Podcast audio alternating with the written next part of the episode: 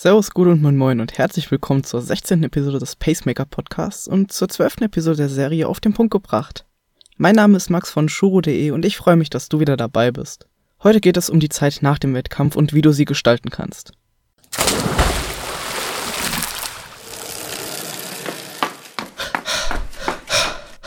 Pacemaker, der Podcast, der dich ans Ziel bringt. Was ich bei mir festgestellt habe und auch immer wieder bei anderen gesehen habe, ist, wenn sie ihren ersten Wettkampf oder ihre Wettkämpfe durchgezogen haben, dass sie plötzlich nicht mehr wissen, was sie machen sollen.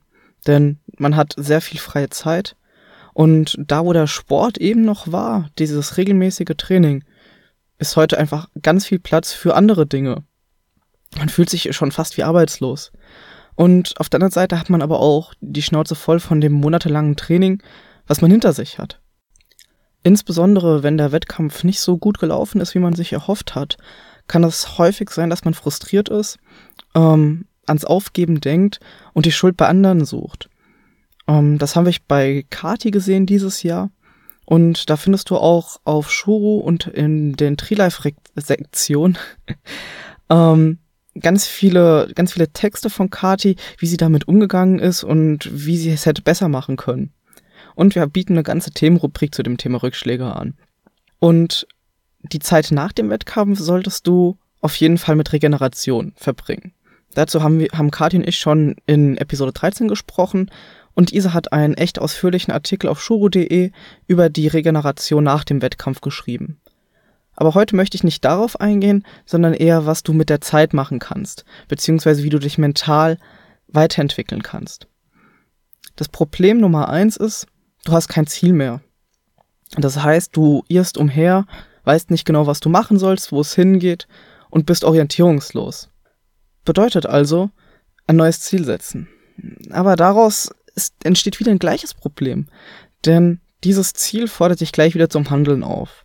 Und besonders nach einem anstrengenden Wettkampf und wenn du dann direkt wieder anfängst, bricht die Motivation nach kurzer Zeit sehr ein und du hast gar keinen Bock mehr drauf. Das habe ich häufig bei mir erlebt, nach den Saisons oder während der Saison nach einem Wettkampf. Was ist also jetzt die, die Lösung für das Problem, was wir haben? Dafür habe ich drei Möglichkeiten. Möglichkeit eins wäre, dass du auf jeden Fall Pause machen solltest. Das heißt, dass du nicht direkt ins Trainings wieder einsteigst und dir vielleicht ein Ziel raussuchst, was in sechs, acht, zehn, zwölf Wochen ist. Und diese aber bewusst die Zeit nach dem Wettkampf bis dahin eine Pause einlegst. Und nach dieser Pause kannst du wieder regel regelmäßig mit dem Training anfangen und bist, hast wieder neue Motivation und bist auch wieder ein bisschen erfrischter und im Training. Als zweite Möglichkeit kannst du ganz andere Dinge machen. Stell dir vor, es gibt noch andere Sportarten außer Triathlon. Ich zum Beispiel gehe gerne nach einem Wettkampf und nach einer körperlichen Pause gerne Squash spielen mit Freunden, gehe klettern oder bouldern. Denn gemeinsam eine Sportart zu betreiben, auch Hand in Hand zu arbeiten oder gegeneinander, ist eine super Abwechslung zu dem Triathlon-Training. Genauso kannst du dir mal eine ganz andere Herausforderung als ein Triathlon setzen. Wenn du im Ausdauersport bleiben willst, dann kannst du zum Beispiel einen Laufwettkampf machen. Oder überleg dir bei einer sogenannten Winterlaufserie teilzunehmen, die über den ganzen Winter läuft und somit immer wieder regelmäßig in das Training reinkommst, aber auch immer Leute dabei hast, die du irgendwann kennst.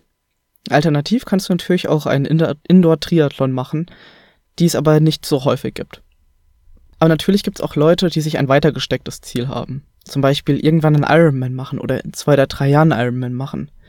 Da will man dann schon fokussiert drauf hinarbeiten und sich nicht mit anderen Dingen beschäftigen. Auch da macht es aber Sinn, vorher ein bisschen Pause zu machen, neue Kraft zu sammeln, sich explizit nochmal neu mit diesem Ziel zu beschäftigen und fragen, ob es A sinnvoll ist, wie man sich gesetzt hat, und B die nächsten Schritte planen, wie man dieses Ziel erreichen kann.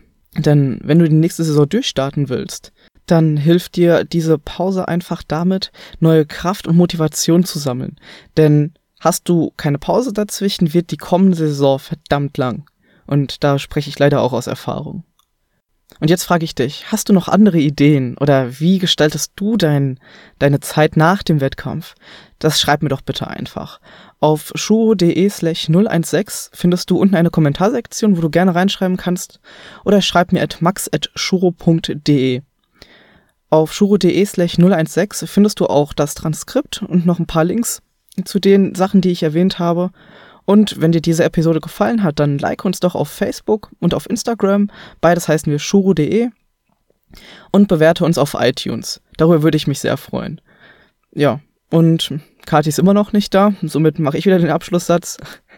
Danke fürs Zuhören. Bis zum nächsten Mal und reingehauen. Ciao.